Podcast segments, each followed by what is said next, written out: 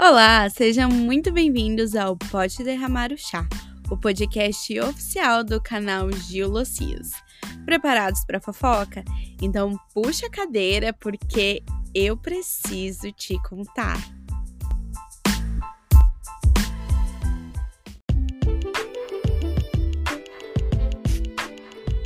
Como vocês devem, né, ter percebido, as histórias elas saíram um pouco de ordem, de ordem cronológica. Eu comecei contando em ordem cronológica, mas algumas histórias eu fui lembrando conforme eu fui contando a outras histórias para vocês. E hoje eu vou contar uma história que aconteceu já tem um tempo, tá? Tem uns cinco anos mais ou menos, mas que me marcou de uma forma assim muito forte, muito pesada porque mudou totalmente o estilo de vida que eu tinha e a forma como eu lido a minha vida hoje em dia. Pra quem não sabe, eu cresci em lar católico, então minha avó é super católica. Eu já fui cerimoniária, que é aquela que ajuda o padre, é, ajudava no, no grupo de teatro. Gente, eu era extremamente ativa na igreja até os meus 17 anos. Dancei balé, tudo que vocês imaginam. Até os meus 17 anos, assim, mais ou menos. E aí eu comecei a sair pra balada e tal. E a minha avó me falava uma frase que um dia. Uh, um dia não. Quando chegar na temporada família, que vai ser histórias de família, eu conto para vocês. Mas assim, uma frase que, ela, que me marcava muito é: você não pode acender uma vela para Deus e para o diabo ao mesmo tempo.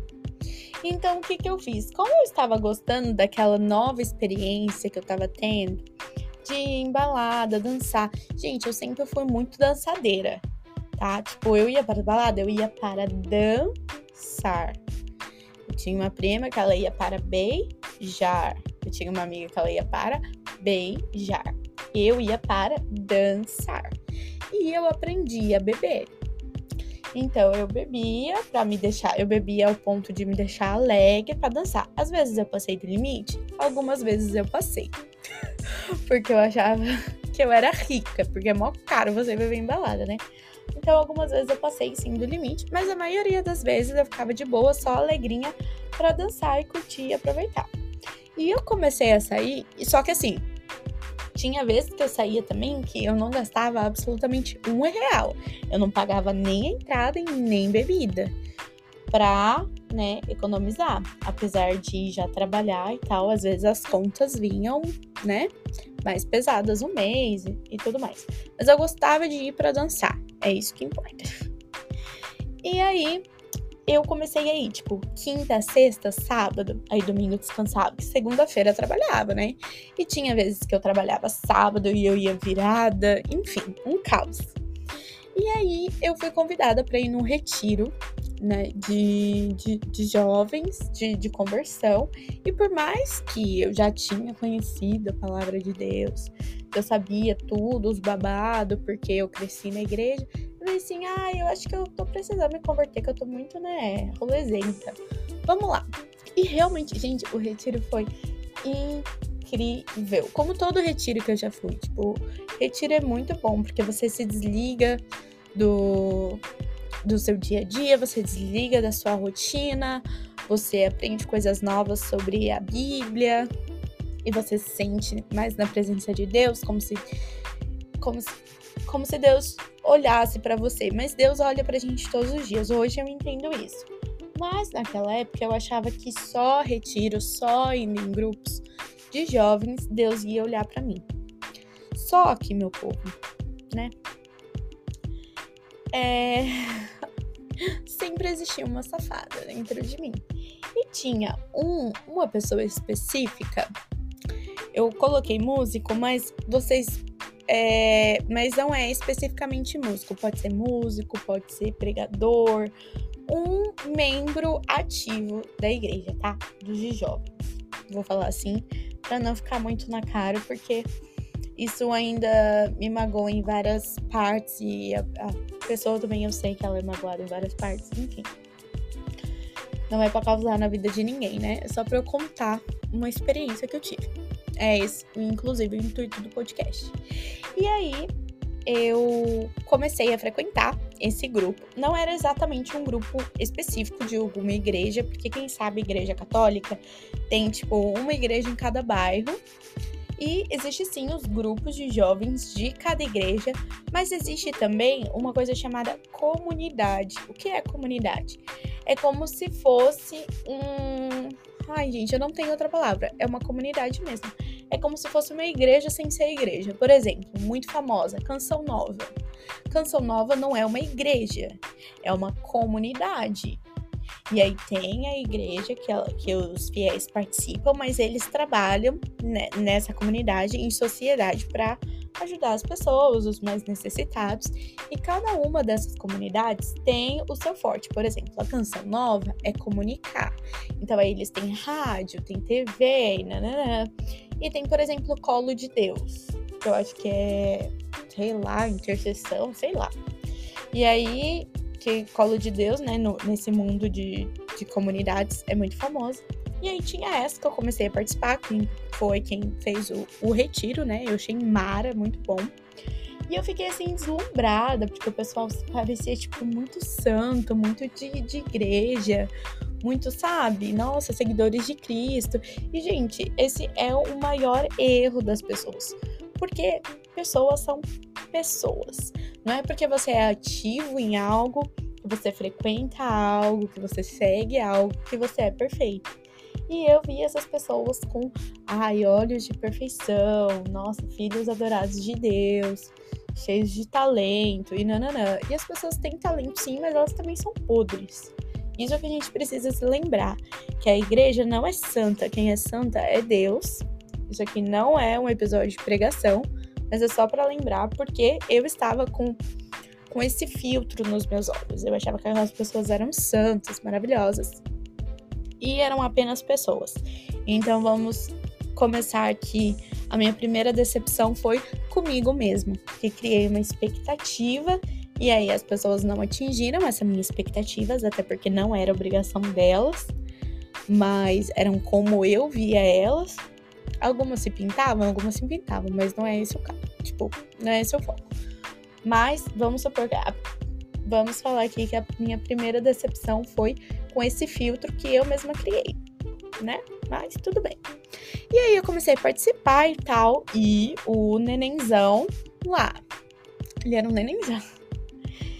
E nessa comunidade eles tinham tipo atividades para você fazer na comunidade todos os dias. Então, por exemplo, toda segunda e sábado, eu acho que quarta, segunda, quarta e sábado tinha pregação que você podia ir lá. Tinha, sei lá, missão que eles iam para escola, para os lugares. E tinha as orações nas casas também. Que aí os jovens iam um para casa do outro e fazia lá a leitura da Bíblia, a oração do terço, nananã. E eu comecei a frequentar a casa desse nenenzão por conta disso, porque ele tinha esse grupo na, na casa dele, ele era o líder. Vamos chamar de célula, porque célula é o que era, né? Tipo, a gente ia na casa do, do, do cidadão. E por que, que eu ia exatamente no dele? Porque eu morava uma hora longe desse lugar, desse bairro, de ônibus. Eu não tinha carro.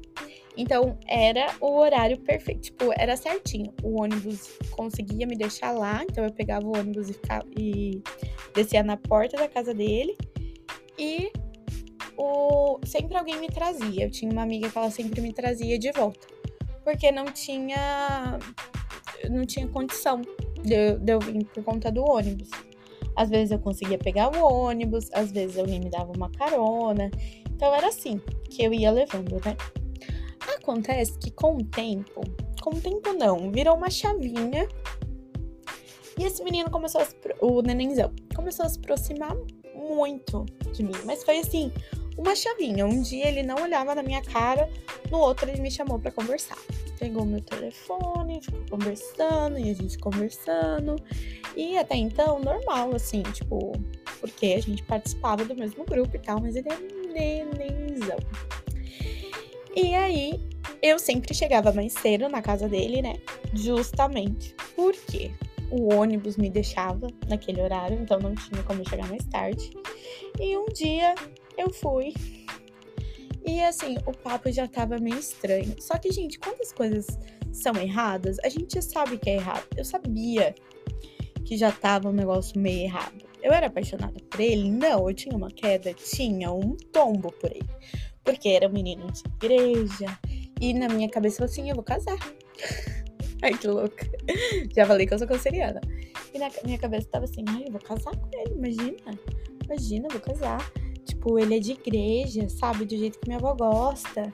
É, ele é, tem, né, um, um bom trabalho. Olha que louca.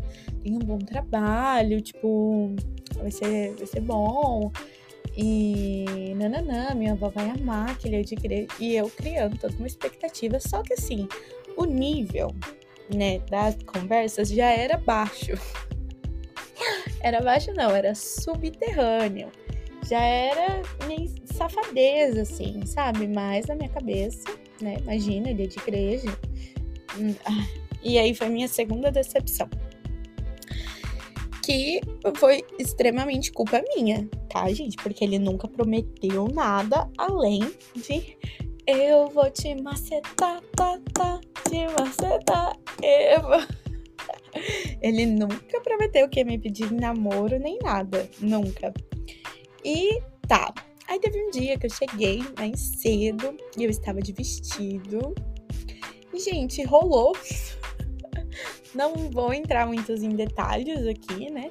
Mas rolou, a gente deu um beijo. Isso, gente, antes de começar a rezar, tá?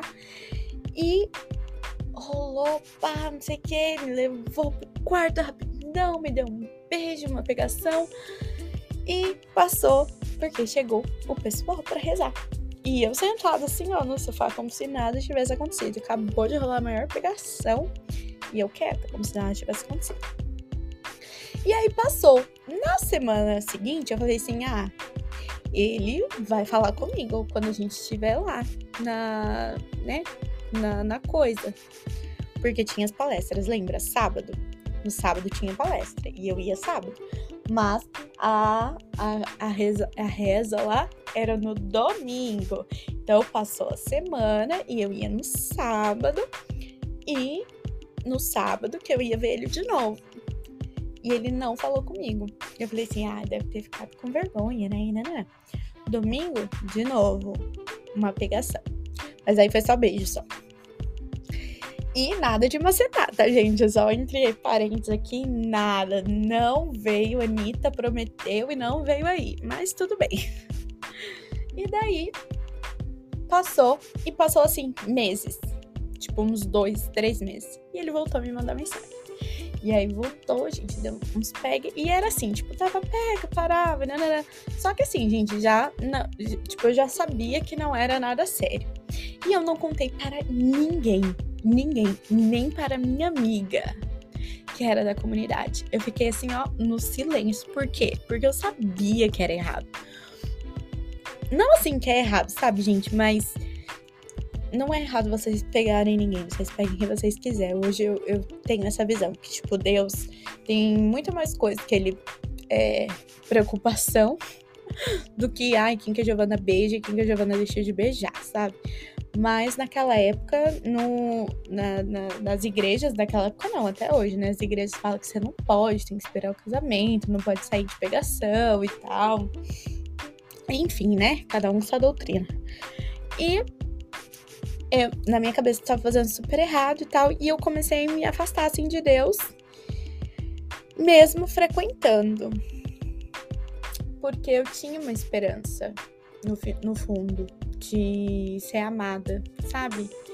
Mas eu sabia que eu era amada por Deus, eu sei que eu sou amada por Deus, mas eu queria ser amada carnalmente, sabe?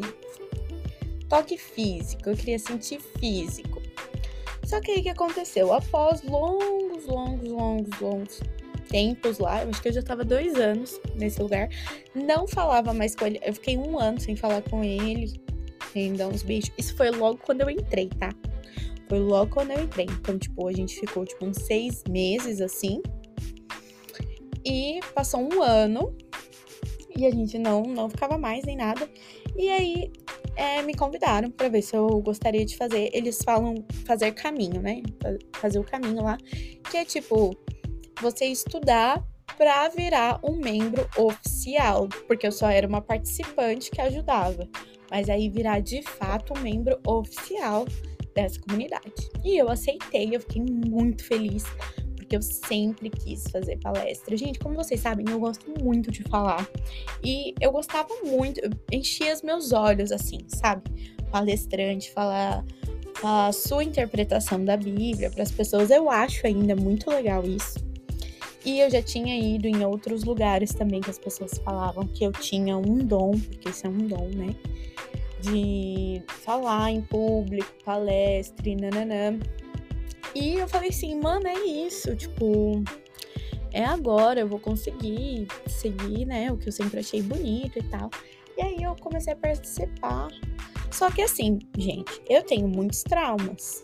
A gente não chegou a contar histórias de família ainda, mas vocês vão descobrir como tem.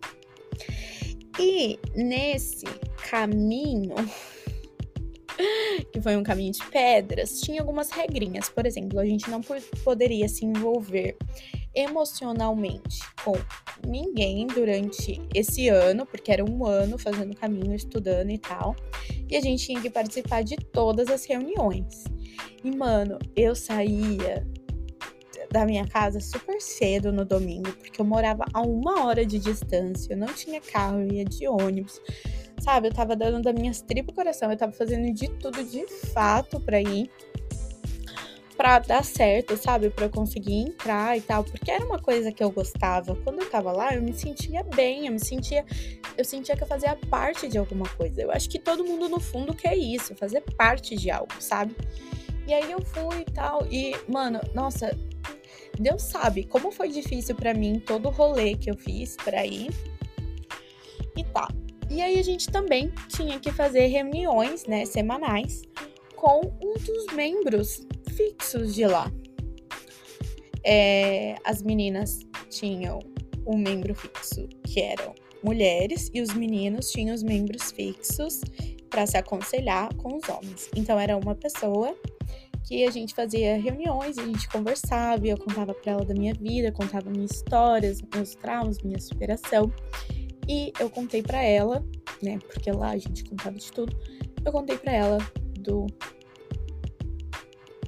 do nenenzão. Vou chamar ele assim, eu quase falei o nome. e eu contei para ela do nenenzão. Contei, mas eu falei para ela que foi tipo logo quando eu entrei, nos seis primeiros meses, mas depois a gente já não tinha mais nada. Eu tava seguindo firme. Inclusive, eu tinha uma paixonite, que era aquele filtro, né, que a gente usa por um outro menino, que hoje eu vejo que, tipo, não tinha absolutamente nada a ver. O que eu gostava nele, que eu achava que eu tava apaixonada, era o amor e a temência dele a Deus, mas não era nada pessoa, porque a pessoa somos muito diferentes hoje que não tenho mais esse filtro, eu consigo ver quão diferente a gente era. Inclusive, ele já tá casado e tal. Enfim. E eu contei para ela e eu contei pro coordenador de o, o cabeça ali de todos os jovens que estavam fazendo esse caminho. E eu fui muito sincera com eles.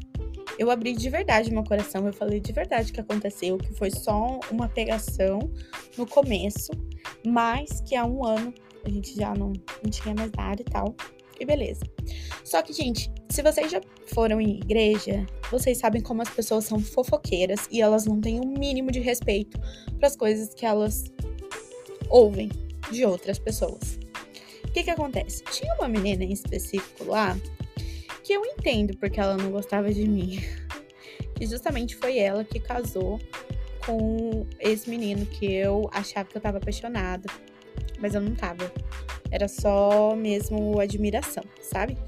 E ela, ela de fato amava ele, tanto que eles são casados hoje em dia. E ela não gostava de mim. Hoje eu entendo com razão, ela tinha ciúmes, né? Mas, honestamente, aquele negócio. É mais fácil você ter uma rivalidade com uma mulher.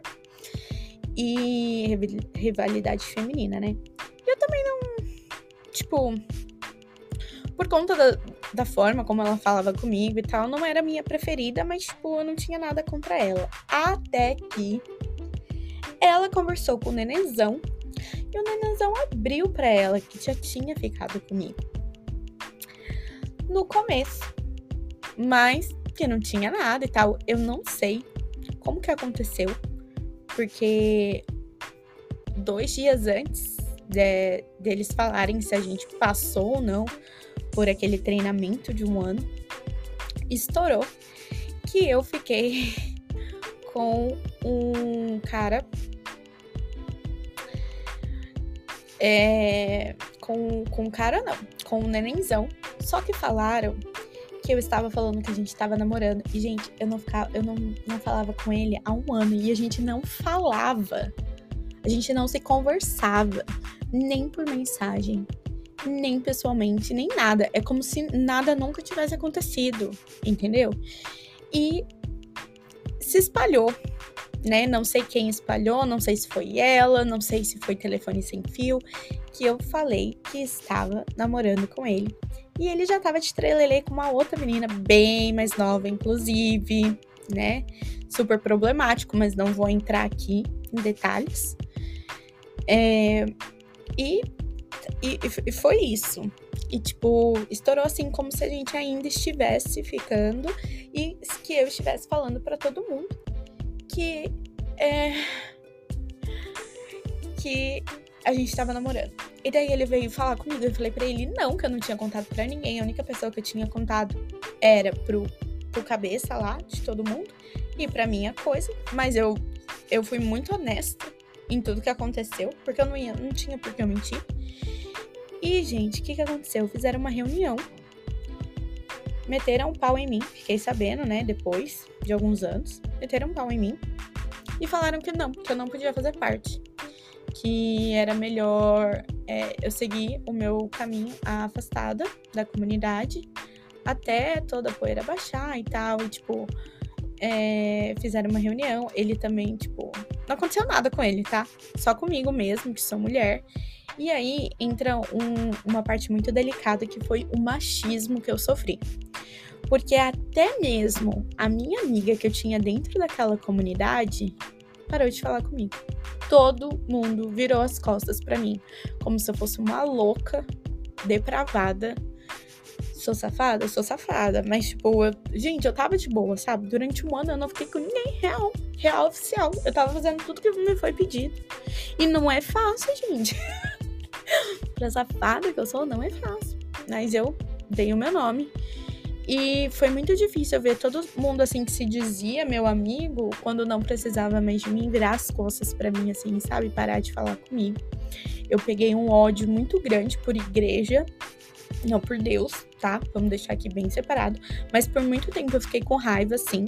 Meu relacionamento com Deus foi assim de mal a pior, porque eu culpava, eu falava assim, Deus, por que, que você fez isso comigo? Tipo, eu dei meu nome, sabe? Só que eu entendo que grande parte do que eu estava fazendo era por ego. Eu queria entrar por ego, eu queria ser é, pregadora por ego, porque eu achava bonito, então eu queria fazer algo que eu achasse bonito, mas não necessariamente colocando Deus acima de tudo, que é o que a gente deveria fazer, né? Quando a gente tá na igreja. E eu entendo que foi a forma de Deus falar assim: não, não, não é o seu tempo agora. Só que isso me machucou muito, tanto pelo machismo, porque, como eu falei, eu fui a única que sofri as consequências daquela ficada, da primeira ficada de seis meses lá. Não aconteceu absolutamente nada com ele. Ele era líder, líder continuou sendo. Ele era membro, membro continuou sendo. E tudo bom. E aí eu saí da igreja e depois disso não consegui mais voltar. Não consegui mais nem ir na missa, para vocês terem uma noção, porque eu fiquei realmente muito trauma, trauma, traumatizada. Uns dois anos depois que isso aconteceu, que eu cortei relações com todas as pessoas, com todo mundo, é, eu fui num retiro para levar uma amiga que estava precisando e eu levei essa amiga nesse retiro e tal. E eu encontrei essas pessoas lá. Fingi, fingiram, né? Que nada tinha acontecido, que nunca tinham falado barbaridades sobre mim, porque dentro desses dois anos eu descobri, porque tinha uma pessoa lá que estava na reunião que depois me contou. falaram barbaridades, que eu era depravado, que eu tava lá para testar a fé deles, que nossa, as coisas mais baixas que vocês imaginam. E aí fingiram que nada aconteceu, eu também fingi que nada aconteceu. No, numa das orações, é, uma pessoa veio pedir perdão para mim. E eu não tava pronta para perdoar ainda, apesar de já ter se passado dois anos. Mas eu falei assim, cara, quer saber? É melhor eu perdoar, porque isso só tá fazendo mal a mim mesma, só tá correndo o meu coração. Então o perdão não foi para ele, o perdão foi para mim. E eu entendo que igreja é tem sim as suas atitudes machistas.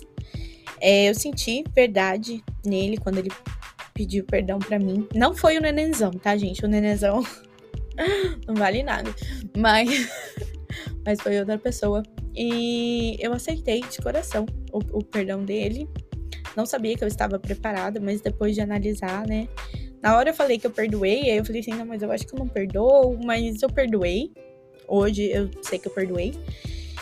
E segui a vida. Esse foi o episódio mais longo, porque é uma história que me dói muito, que eu gosto de dar com muitos detalhes.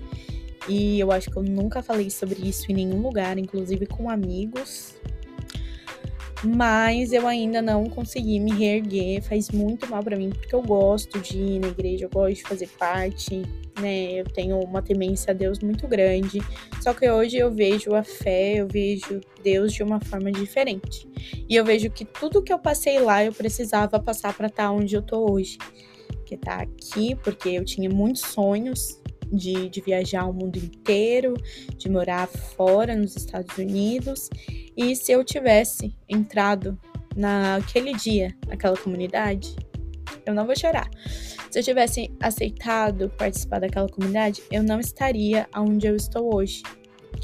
Porque né, na, naquela comunidade você não pode participar de longe.